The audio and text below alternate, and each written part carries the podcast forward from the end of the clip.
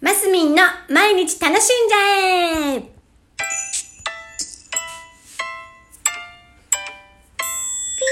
ー おはようございます。2021年5月12日。今日ちょっと遅くなっちゃった。9時回っちゃいましたね。なんかちょっと YouTube 早めに収録自分でしようと思ってて、準備してたら遅くなっちゃいました。すいません。おはようございます。さて今日は絶対お便りを読むぞと決めていたので、早速読みたいと思います。ポチ。ほう。マスミンおすすめのストレス解消法、ん？解消法ありますか？越川さん、いつもありがとうございます。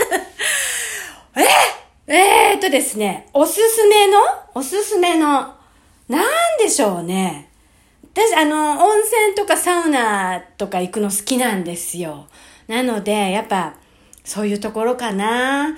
まあ、あんまり基本ストレス溜めるタイプではないんですよね。だいたいいつも思いのままに 生きてるっていうか、あんまりたまらないんですけど、あ、あでもたまるときありますね。もうなんかメンタル的に来るときはもうほんと勘弁してって思うときは、なんかど、ど、どちらかっていうと、その、そういうメンタル的に来てるときはあんまり温泉とかよりは、カラオケとか、こう、はっちゃけたい系に行きますね。こう体動かしたいとか。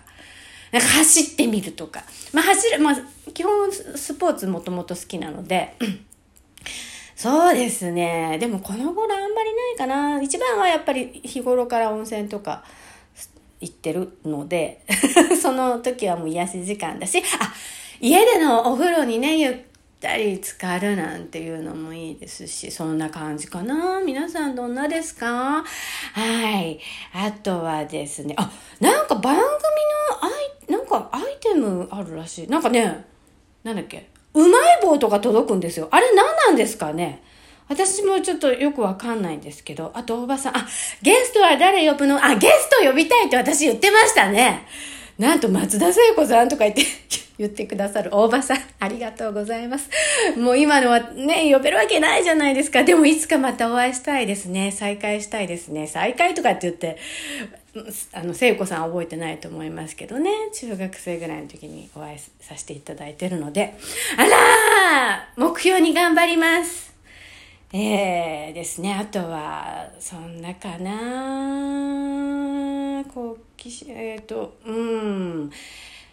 うん、そうですね。あ、ウクレレやってくださいなんていうのもありますし、メッセージね、やっぱ、あの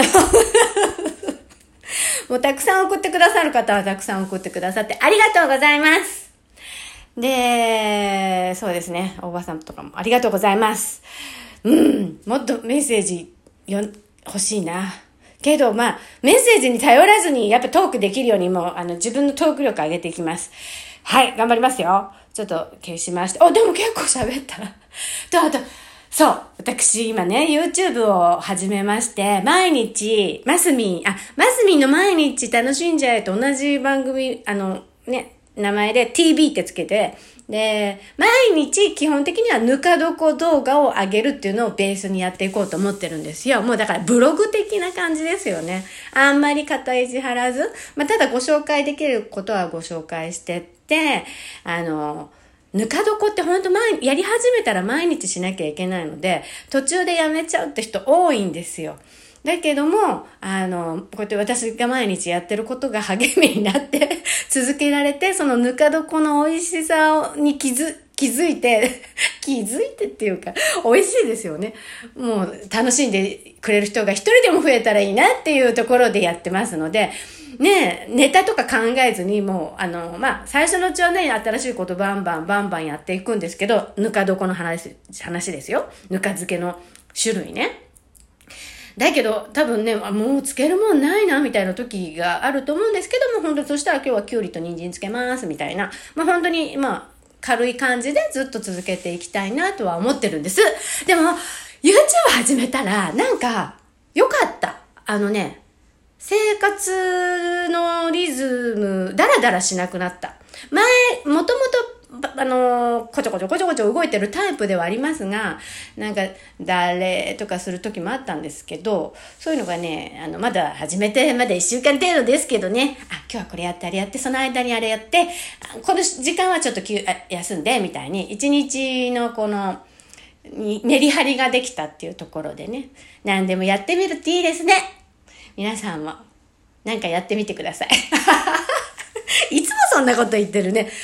さあ、今日もこの辺で終わりにしたいと思います。今日も一日皆さん楽しんで、マスミンでした。